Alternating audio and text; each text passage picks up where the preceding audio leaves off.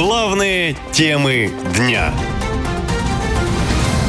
Что подорвали в Севастополе? В городе мощные взрывы в районе СПВО. В Севастополе вторая неделя начинается тревожно. В городе с утра слышна серия взрывов.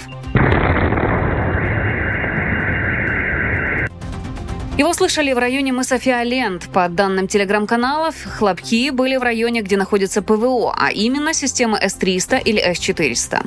В Севастополе после взрывов что-то хорошо горит. Пожар, предварительно, в районе, где находится российская воинская часть ПВО. Также есть инфа, что первые взрывы могли произойти в месте дислокации 475-го центра РЭП Черноморского флота.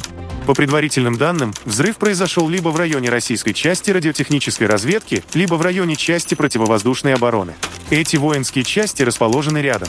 Власти Севастополя заявили, что дым появился из-за применения военными табельных средств аэрозольной маскировки. Вот что написал в своем телеграм-канале губернатор Михаил Развожаев. Если видите дым в районе Южной бухты, то не переживайте. По информации от Черноморского флота, используются табельные средства аэрозольной маскировки. Да, запах неприятный, но это абсолютно безопасно. В городе все спокойно. В Минобороны России заявили, что около часа ночи ПВО у западного побережья сбило два беспилотника самолетного типа.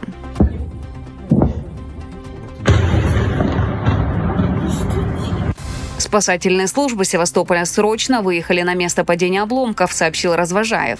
Никто не пострадал, никаких повреждений объектов не зафиксировано. Все силы и службы продолжают находиться в состоянии боевой готовности. Доверяйте только официальной информации.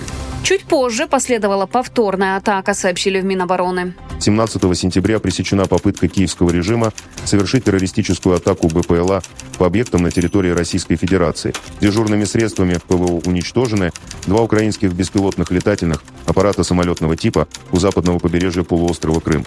В последнее время в Крыму все чаще случаются взрывы. Местные власти постоянно заявляют об успешных отражениях атак беспилотников или ракетных ударов. Однако в ночь на 13 сентября в Севастополе после взрыва горел судоремонтный завод имени Орджоникидзе. Скрыть это ЧП не удалось, поскольку на ремонте там находились подлодка Ростов-на-Дону и большой десантный корабль «Минск». Последний, по данным аналитиков проекта «Орикс», восстановлению не подлежит.